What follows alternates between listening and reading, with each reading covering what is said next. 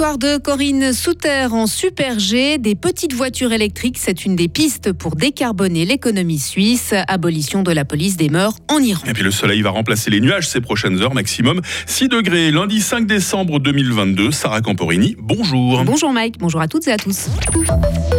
Du sport pour commencer avec le très joli week-end de Corinne Souter à l'Écluise. La Schwitzoise a remporté le Super G en prenant respectivement la deuxième et la troisième place lors des deux descentes au programme. Il s'agit de la cinquième victoire en Coupe du Monde pour la championne olympique de descente. Quant aux autres Suissesses, Jasmine Fleury a terminé dixième et Michel Guizine onzième. Lara Goudberami au-delà de la vingtième place. Et puis chez les messieurs à Beaver Creek, Marco Odermatt a été battu par le Norvégien Alexander Amod Kilde, également en Super G. Le A pris la deuxième place, plus exceptionnelle, le quatrième rang du grison Gino Caviezel, jeune frère de Marco. Angleterre-France, ce sera l'affiche d'un des quarts de finale de la Coupe du Monde de football samedi prochain. Et les Anglais ont en effet battu le Sénégal 3 à 0 dimanche, après avoir pourtant été dominés pendant presque toute la première mi-temps. Un peu plus tôt, la France, elle, a battu la Pologne 3 à 1. Quant à la Suisse, elle jouera sa qualification pour l'écart demain soir contre le Portugal. Un match qui commencera à 20h, mais nous aurons largement l'occasion d'y revenir. Covid, économie d'énergie, Coupe du Monde au Qatar, départ à la retraite de Roger Federer. ce sont certains des thèmes abordés par Saint-Nicolas dans son discours ce week-end. Près de 30 000 personnes étaient à Fribourg samedi soir pour y assister. Une affluence semblable à celle de 2019 lorsqu'il s'était adressé à la population fribourgeoise pour la dernière fois depuis le balcon de la cathédrale de Fribourg. Le canton de Fribourg en a-t-il fait assez pour euh, baisser ses émissions de CO2 Les shifters suisses, c'est des bénévoles qui s'engagent pour décarboner l'économie ont publié un rapport sur la mobilité, un secteur qui pollue beaucoup. En 2019, les transports représentaient 31% des émissions de la Suisse. Le canton de Fribourg a mis en place plusieurs mesures pour décarboner ce secteur. Il veut par exemple soutenir les parcs relais, développer l'infrastructure pour le vélo ou augmenter les cadences des transports publics. Mais il n'investit pas assez d'argent selon le rapport des Shifters. Mais alors que faire concrètement? L'un des co-auteurs du rapport, Philippe d'Olivera Villaca, nous donne deux pistes. Pour ce qui est du court terme, euh, je préconiserais deux choses. En premier lieu, le covoiturage des pendulaires.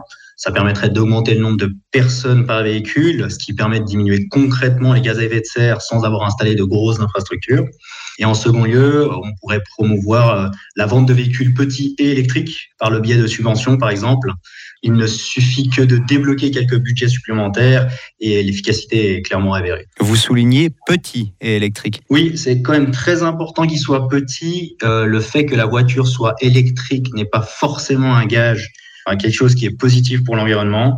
Ce qui est important, c'est petit et électrique, car petit, ça nécessite moins de ressources. Et comme on l'a dit avant, les ressources risquent de diminuer, risquent d'être moins accessibles si tout le monde décide de faire une transition écologique avec des voitures électriques. Et si ça vous intéresse, vous pouvez retrouver le rapport complet sur la mobilité sur le site de shifters.ch. À l'étranger, Sarah, l'Iran a aboli sa police des mœurs ce week-end. Une institution qui a été énormément critiquée depuis la mort de Massa Amini, arrêtée pour avoir enfreint le code vestimentaire de la République islamique. Son décès pendant qu'elle était incarcérée a déclenché une vague de manifestations. Amel Stephen. Depuis la mort de la jeune kurde iranienne le 16 septembre, de nombreuses manifestations ont eu lieu en Iran avec des femmes qui enlevaient leur voile pour s'opposer à la police des mœurs. Une police formée d'hommes en uniforme vert et de femmes portant un tissu noir qui couvre la tête et le haut du corps. Cette unité a commencé ses premières patrouilles en 2006. Depuis, elle est chargée de surveiller l'application de la loi qui impose notamment le port du voile pour les femmes. Son rôle a évolué au fil des années, mais il a toujours divisé le peuple iranien. Et depuis l'arrivée au pouvoir en juillet dernier du président actuel, cette unité des forces de l'ordre était encore plus sévère quant à l'application de cette loi, ce qui a entraîné l'incarcération de Massa Amini et les mouvements de protestation qui ont suivi. Et au total, il y a eu plus de 300 morts lors des manifestations depuis la mi-septembre et depuis la mort de Massa Amini et les rassemblements qui ont suivi, un nombre grandissant de femmes se découvrent la tête. Sarah Camporini, toute l'actualité en cette heure euh, très matinale. On va se recroiser, Sarah, notamment avec toute l'équipe hein, dans quelques instants pour le sommaire du jour sur Radio Fribourg. Il est 6h05. Retrouvez toute l'info sur frappe et frappe.ch. La météo avec Mobilis. À la recherche d'un cadeau original, Mobilis, mobilier contemporain, mobilis.ch.